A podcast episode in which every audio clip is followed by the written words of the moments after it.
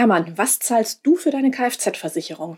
Hm, also im letzten Jahr waren es 450 Euro für äh, Haftpflicht und Teilkasko für so einen alten Opel und es wird teurer, weil ich einen blöden Parkunfall gebaut habe.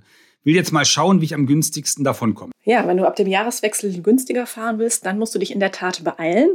Und wie du jetzt noch schnell deine Kfz-Versicherung wechselst, das ist ein Thema in dieser Woche in der Finanztipp-Redaktion gewesen und auch im aktuellen Finanztipp-Newsletter. Neben einem Datenleck bei Reiseportalen und dem Shopping-Thema Black Week bzw. Black Friday. Über diese Themen reden wir in diesem Podcast. Wir, das sind Hermann Josef Tenhagen und Nina Zimmermann. Hier ist Finanztipp mit Tenhagens Corona-Podcast unserem wöchentlichen Podcast, in dem wir dir erklären, wie du die finanziellen Herausforderungen von Corona einfach meisterst.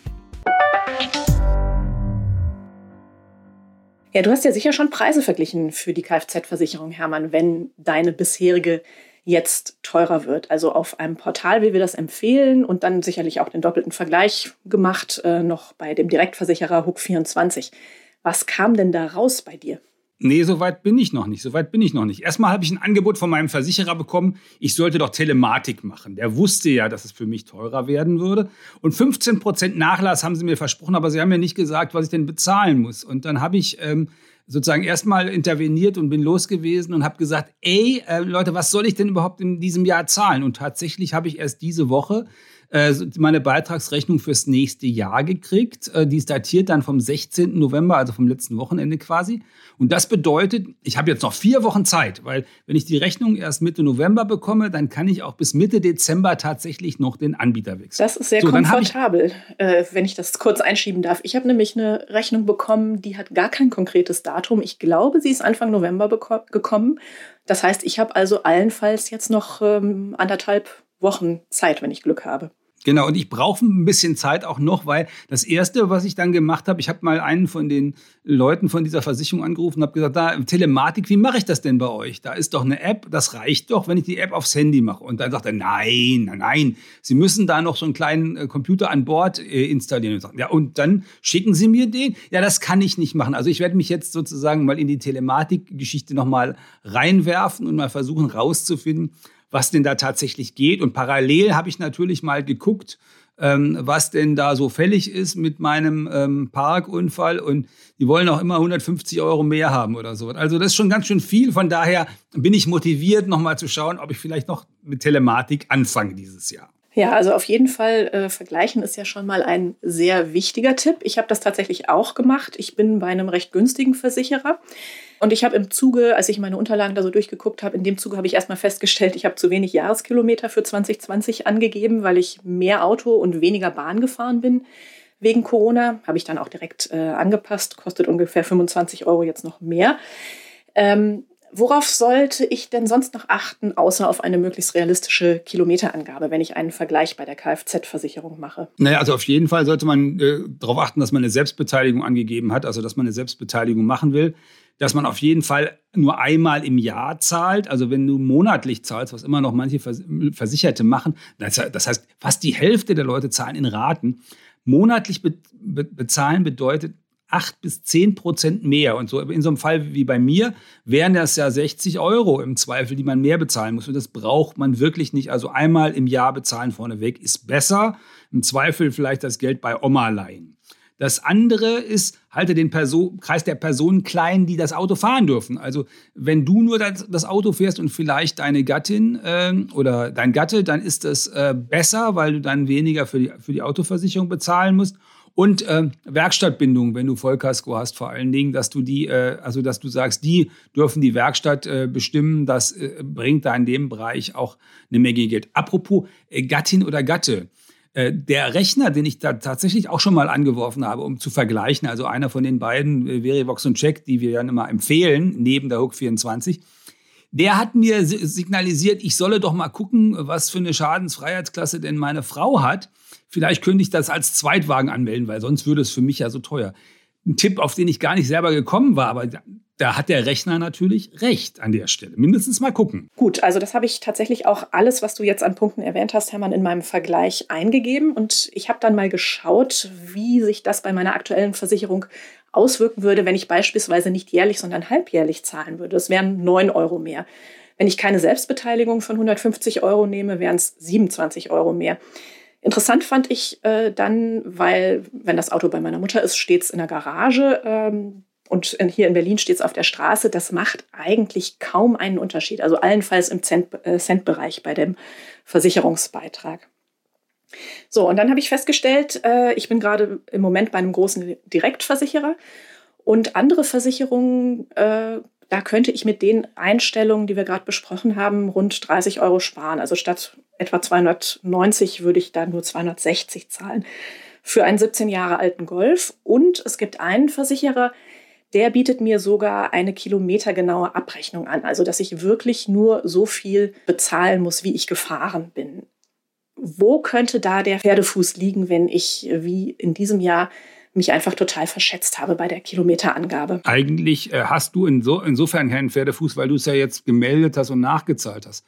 Aber viele Leute machen das ja dann nicht und sagen, oh, ich habe 16.500 Kilometer gefahren und 15.000 angegeben. Ähm, das ist gar nicht so schlimm und es kostet meistens ja auch gar nicht viel. Wenn es denn richtig viel ist, sollte man auf jeden Fall nachmelden, aber wenn es nur wenig ist, dann machen die meisten Menschen das nicht. Und das ist sozusagen der, die, die Größe des Risikos, würde ich mal sagen, dass du dann hast. Also wenn du ja. jetzt 15 angibst und stellst dann fest, du musst 22 äh, fahren und die sind tatsächlich mit vielen Kilometern deutlich teurer, dann ist sozusagen einmal das Risiko, dass du es ja auf jeden Fall angeben musst und zum Zweiten, dass du bei 22 dann einen anderen Versicherer gefunden hättest, der viel, viel billiger ist, weil der für Vielfahrer aus irgendwelchen Gründen glaubt, billiger sein zu sollen. Das ist das Risiko. Das heißt, da geht es um, um, ja, also ich würde mal sagen, da geht es um, um 20 oder 50 oder wenn es hochkommt. Also in deinem Fall eher um 50 Euro, bei manchem anderen vielleicht um einen Hunderter. Ja, das muss ich tatsächlich noch mal so ein bisschen abwägen, denn ähm, in diesem Jahr habe ich mich eben wegen Corona, weil ich das nicht vorhergesehen habe und dann auch nicht mehr an das Thema gedacht habe, tatsächlich so vertan, dass ich fast die Hälfte dessen nur angegeben habe, was ich tatsächlich gefahren bin. Egal, muss ich mir nochmal genauer anschauen. Ähm, ja, worauf man sonst noch achten sollte beim Wechsel der Kfz-Versicherung, äh, das hast du ja schon auch ausführlich in Podcast Folge 48 mit unserer Finanztipp-Versicherungsexpertin Katrin Gotthold besprochen. Das verlinken wir natürlich in den Show Notes und wer es lieber nachlesen will, kann es tun in unserem Ratgeber finanztipp.de slash Kfz-Versicherung. Auch den verlinken wir in den Show Notes.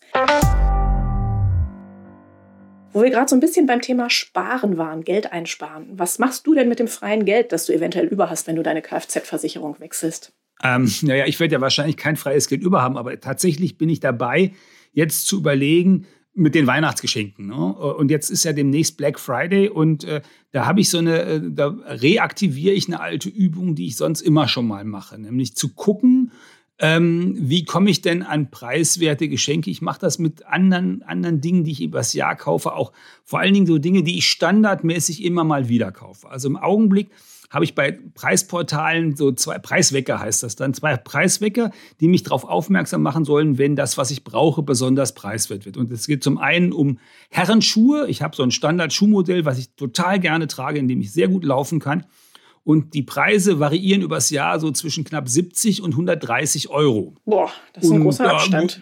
Äh, ja, in der Tat. Und deswegen bin ich dazu übergegangen, tatsächlich äh, da immer einen Preiswecker laufen zu haben, wenn der deutlich unter 100 ist dass ich dann einen Hinweis bekomme und wenn ich dann auch irgendwie einen Augenblick Zeit habe, dass ich dann wieder mal ein paar davon erwerbe. Ein paar brauche ich so im Jahr etwa dafür. Und das andere ist, ich habe so einen Spezialakku für meine Kamera. Und äh, da liegt der Preis zwischen hm, um die 20 und etwa 60 Euro. Also gut 20 und knapp 60, auch großer mhm. Preisunterschied. Und auch da habe ich mal den Preiswecker eingestellt. Wenn der wieder mal unter 35 ist, der Akku irgendwo, dann würde ich den dann da kaufen. Da bist du auch übrigens voll im Mainstream. Ähm, nach einer Umfrage vom Digitalverband Bitkom kaufen 92 Prozent der Online-Shopper Klamotten und Schuhe, gefolgt von Ele Elektronik. Also da liegst du voll drin. Und äh, auch jeder zweite Online-Shopper überhaupt nutzt so Schnäppchenangebote, die jetzt in der kommenden Woche starten, beziehungsweise auch jetzt schon laufen, ähm, in der sogenannten Black Week. Und das Ganze kulminiert dann, du hast, hast es angesprochen, auch im, im, Black Friday, der ist nächste Woche Freitag, das ist immer der vierte Freitag im November. Großes Thema diese Woche auch im Finanztipp Newsletter, der übrigens wie dieser Podcast auch jeden Freitag erscheint. Nämlich die Frage, wie finde ich online die echten Schnäppchen? Zu Corona-Zeiten mag ich zum Beispiel nicht unbedingt in Läden gehen. Ich würde dann auch lieber äh, online schauen, wenn ich weiß, was ich brauche. Was hast du da für Tipps, Hermann? Du hast es gerade schon so ein bisschen angesprochen, dass du so einen Preiswecker eingestellt hast. Ich habe so einen Preiswecker für ein paar Produkte und dann nutze ich tatsächlich den Black Friday eigentlich eher, eher nicht zum Shoppen, sondern eher nochmal zum Gucken, was kommt da so an Angeboten. Äh, lass mich dann da inspirieren äh, und kaufe nicht. Ähm, aber, ähm, das ist auch eine gute Entscheidung, mal nicht zu kaufen, finde ich. Ja, ja. Also inspirieren insofern, als, als ich mir dann aufschreibe, okay, das ist eine interessante Frage, ob das vielleicht das Geschenk sein könnte für den oder jenen.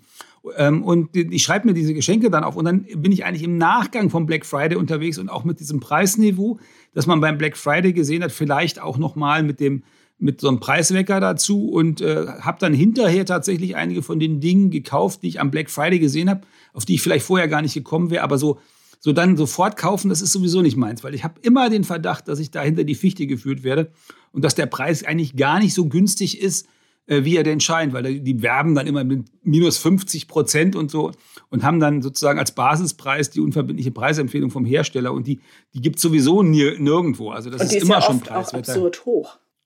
Genau, genau. Und also deswegen äh, habe ich nicht so richtig viel Vertrauen zu diesen Werbebotschaften, minus 30 oder minus 50 Prozent, aber inspirieren lassen, also das könnte ein Geschenk sein, schon gerne, dann sich ein paar Gedanken drüber machen und vielleicht in den Wochen drauf, wenn ich dann wirklich das ein gutes Geschenk, für ein gutes Geschenk halte, das dann kaufen. Ähm, und äh, ja, da ist der Black Friday ja auch gut dazu. Und dann kann man auch sozusagen so viel Black Friday mitnehmen, wie man braucht und muss sich da keinen Stress mitmachen. Mhm. Unser Newsletter-Chef Matthias, der ist ja ein großer Schnäppchenjäger und äh, man kann fast sagen, es ist sein Leib- und Magenthema, sich mit äh, den passenden Angeboten für Dinge, die er gerne haben möchte, zu beschäftigen. Ähm, der sagt jetzt, ja, man kann ja mal bei Amazon oder in den Google Shopping Ergebnissen schauen. Ich mache das zum Beispiel auch, wenn es schnell gehen soll, ich genau weiß, äh, weiß, was ich will. Er rät aber davon ab, da direkt dann schon zu klicken. Warum eigentlich? Naja, also einmal sind das eigentlich keine richtigen Preisportale. Also ähm, er hat ja das äh, so, so sehr, sehr ausführlich und detailliert getestet und weil wir früher haben wir das mal für Handys gemacht und da haben wir schon gesehen, Idealo und billiger.de waren die besten Preisportale. Und jetzt haben wir das richtig, ähm, sozusagen hat er mit unseren Wissenschaftlern da und unseren Mathematikern da sich hingesetzt und hat das mal ausgerollt und hat die dann Preise ermitteln lassen, so mit den Ideen und ist zum Ergebnis gekommen, tatsächlich, Idealo und billiger.de, das sind die richtig, äh, das sind diejenigen, die richtig die Preise sortieren, auch inklusive, inklusive Versand und wo man dann auch das Produkt äh, findet. Also wichtig ist ja immer, dass man so ganz kurz mal die Produktbeschreibung, äh, da gibt es dann meistens irgendwie eine Nummer dahinter, dass man die hat und die dann eingibt und dann tatsächlich den Preis vergleicht. Während wenn man bei Google unterwegs ist, das tut dann zwar so, als ob da auch Preise verglichen würden, äh, wird aber gar nicht notwendig. Und auch bei Amazon ist das nicht so, dass man jetzt notwendig äh, die günstigsten Preise für das Produkt bekommt, sondern einfach irgendwie so eine Reihenfolge, die auch an anderen Kriterien gehorchen kann. Also von daher, wenn das teurer ist jedenfalls, würde ich auf jeden Fall so ein, äh, so ein Preisportal auch nutzen und einfach da reingucken. Und wie gesagt, ich persönlich nutze dann auch den Preiswecker, weil ich, weil ich nichts so sehr hasse, als äh, ähm, jetzt irgendwas kaufen äh, zu sollen, zu müssen äh, unter Stress. Das mache ich eigentlich gar nicht. Ich gehe auch ganz gerne mal bummeln. Aber auch fürs Bummeln habe ich mir angewöhnt, dass ich mal bei ähm, dem, so einem Preisportal reingucke, damit ich eine Idee habe, was das eigentlich jetzt kosten sollte. Und dann, äh, wenn ich dann was Nettes finde, dann kann man ja auch dann zuschlagen. Also das Online-Shopping in die reale Welt äh, übertragen sozusagen. Ja, also das, das Netz, das Netz ist, das ist der äh, sozusagen und ideale und billiger.de in dem Fall ist, ist ein wunderbarer Preisvergleich und äh, dann kann man damit ja sozusagen auch den Einzelhändler vor Ort äh, äh, angucken und das Produkt angucken. Und im Zweifel kann man ihn auch konfrontieren und sagen, ey, ähm, hab das aber für 30 Euro billiger gesehen. Äh, und äh, wenn du mir die 30 nachlässt, äh, dann nehme ich es jetzt hier sofort mit. Das ist auf jeden Fall eine Strategie, die du, glaube ich, öfter machst. Haben wir in der vorigen Folge vom Podcast drüber ja. gesprochen. Wer das nachhören will, ist auch da nochmal herzlich eingeladen, da reinzuhören. Vielleicht ganz wichtig noch zu sagen, wenn man im Internet schon schaut bei Preisvergleichsdingen, ähm, dass man da auf drei Sachen achten sollte.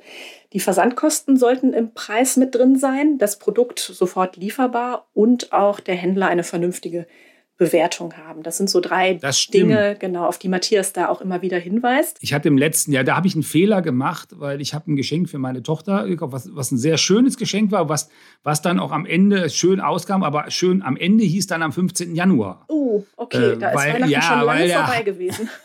Genau, weil der Heini es nicht geschafft hat, obwohl er das äh, versichert hat am 15. Dezember, sei es da, war es dann eben nicht. Und dann musste ich auch noch ein bisschen hinterher telefonieren und ein bisschen äh, Drohgebärden aufmachen. Und dann irgendwann ist es dann doch angekommen bei, äh, bei meiner Tochter. Ist auch ein wunderbares Geschenk. Äh, sie war auch ganz glücklich damit. Was war aber, es denn? Das musst du äh, jetzt auch noch verraten, bitte. Naja, das ist, äh, die, äh, das ist so, ein, äh, so ein Präsentationskoffer. Also die ist, äh, die ist quasi Musiklehrerin auch und macht solche Kurse. Und dann hat sie sich immer gewünscht, dass sie so ein Ding, wo man irgendwie die richtigen Stifte, die richtigen Pins, die richtige äh, den richtigen Aufbau, um so mit, mit mehr Leuten in einem Raum irgendwie sowas als Workshop machen zu können, dass sie das mal ordentlich hat. Und dann habe ich einen ordentlichen, auch sehr gut bewerteten, das mache ich ja immer so, Präsentationskoffer ausgesucht und hatte einen, äh, einen Laden oder einen Versender gefunden, äh, der auch gar nicht so schlecht bewertet war.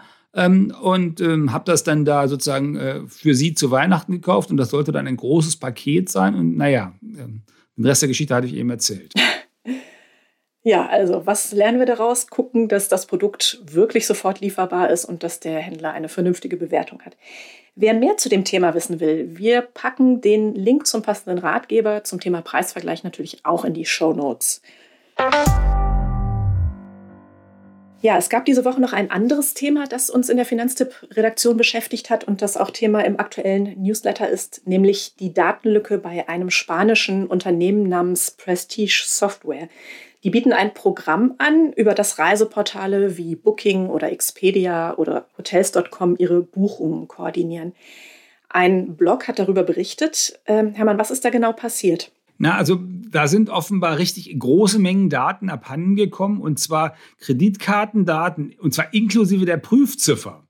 Das heißt also äh, die, also die Daten, mit denen man tatsächlich irgendwas bezahlen könnte, wenn man die Daten hätte im Netz. Und das, äh, die waren offen zugänglich und äh, Jo, das ist eigentlich äh, mega GAU. Ne? Und dann auch noch sowas wie Booking.com oder Expedia, wo ja ganz viele Leute äh, drauf sind, oder Amadeus. Da sind die Flugbuchungen werden da oft drüber abgewickelt. Dann habe ich habe ich doch mal tief Luft geholt, als die Kollegen das sagten. Äh, mal unser Experte da, äh, äh oder vielmehr Daniel hat es gesagt und der Arne hat es auch gesagt, also der Experte. Und dann habe ich, hab ich dann meine Bank, hab ich, der habe ich eine Mail geschrieben und habe gesagt, sagt mal Leute, ich habe das jetzt hier gelesen. Wie ist denn das äh, mit meiner Kreditkarte? Weil ich habe die natürlich bei diesen Portalen schon mal benutzt. Und heute früh habe ich dann eine Mail zurückbekommen von der Bank, die sagen, ja, äh, vielen Dank für die Nachricht. Also bei uns ist noch nichts aufgeschlagen, aber wir kümmern uns drum. Und ich bin jetzt ganz erleichtert, weil ab jetzt bin ich sozusagen raus aus dem Schneider. Wenn jetzt was passiert, ich gucke natürlich meine Kreditkartenabrechnung monatlich an, also da habe ich nichts gesehen. Aber wenn jetzt was passieren würde, äh, dann äh, ist ja ganz klar, ich habe mich ja schon bei, bei der Bank gemeldet. Und außerdem sollten, eigentlich sollten die mich auf sowas aufmerksam machen nicht ich die, finde ich so im Prinzip. Mhm glaube ich, sollte ich vorsichtshalber auch machen, denn ich habe natürlich auch schon bei diesen einschlägigen Portalen was gebucht. Ich hatte es jetzt ehrlich gesagt gar nicht mehr so auf, den, auf dem Schirm, aber wir hatten Anfang des Jahres tatsächlich ganz viel über Booking gebucht, was dann wegen Corona flach gefallen ist. Aber theoretisch sind da ja meine Daten dann auch offen zugänglich gewesen und könnten gefährdet sein. Also ich folge dir da und wende mich auch an meine Bank.